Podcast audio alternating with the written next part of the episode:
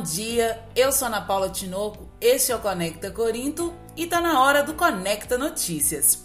Dia 3 de maio foi Dia Mundial da Liberdade de Imprensa, marco importante para todos nós jornalistas.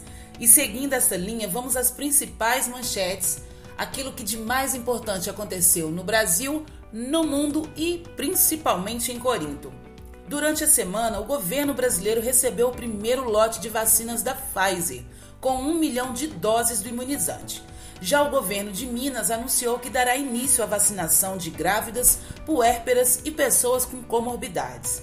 Na CPI da Covid, os ex-ministros da Saúde Mandetta e Tais prestaram depoimento. Mandetta disse que o governo tinha planos de mudar a bula da cloroquina e que doenças infecciosas se enfrentam com vacina. Tais, que ficou menos de um mês à frente da pasta, disse que deixou o ministério porque não tinha autonomia para implementar o que achava certo. Ainda sobre Mandetta, ele disse em entrevista à CNN Brasil na sexta-feira que, se for da vontade do povo, que ele será candidato à presidência do Brasil. Em Corinto, além de aplicar a segunda dose nos idosos com 69 anos, Nesta semana, pessoas com idades entre 60 e 63 anos receberam a primeira dose da vacina contra a Covid-19. Notícia maravilhosa é a vacinação caminhando. E para terminar o assunto Covid, Minas, além do lote da Pfizer, recebeu a 18ª remessa de vacinas. E segundo um estudo da Fiocruz, a Covid-19 tem feito vítimas cada vez mais jovens. A idade média caiu para 57 anos. Então, por favor, a todos, se cuidem. Sobre crimes, a semana foi bem pesada. Em Corinto, um senhor foi agredido durante um assalto. No entanto, ele reconheceu o suspeito e este foi preso. Já na sexta-feira, um homem ficou ferido durante uma briga na Savassinha e precisou ser levado ao pronto atendimento da cidade.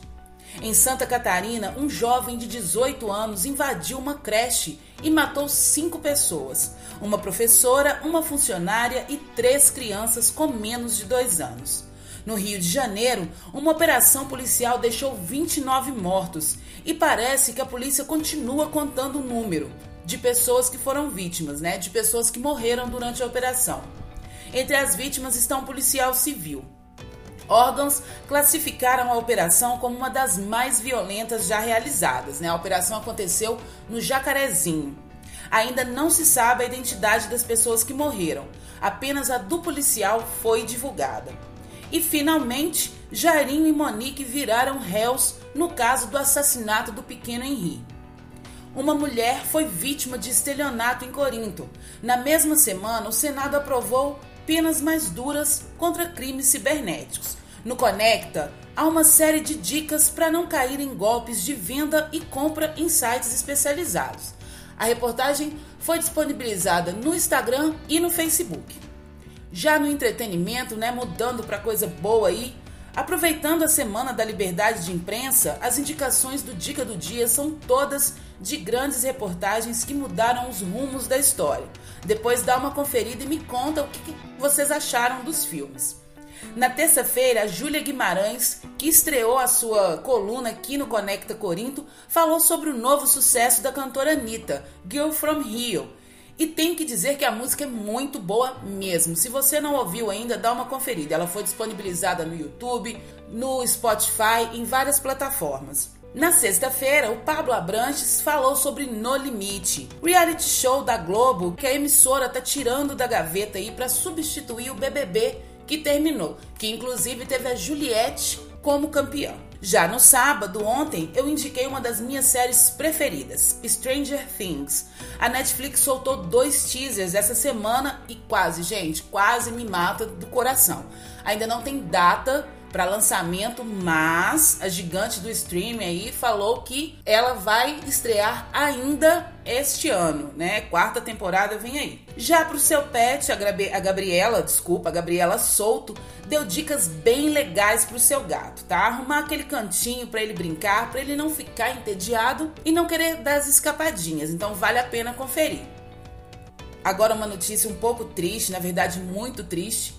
O ator Paulo Gustavo faleceu, né? Uma grande perda para o cinema, televisão e teatro brasileiros. Então, um forte abraço para toda a família dele nesse momento difícil e não só para a família do Paulo Gustavo, né? Para todas as famílias que perderam entes queridos para a Covid-19. Hoje, domingo, dia das mães, né? Dia 9 de maio. Um grande abraço a todas as mamães, grande beijo, tá? Feliz aí, dia de vocês. E o Conecta Notícias fica por aqui, tá? Não esquece de curtir, compartilhar, contar para os amigos, para os familiares e me falar aí, dar aquele feedback, aquele retorno do que você está achando do Conecta Corinto. Eu sou Ana Paula Tinoco e este é o Conecta Corinto. E não se esqueça, Conecta Corinto é a informação a um clique de você. Grande abraço!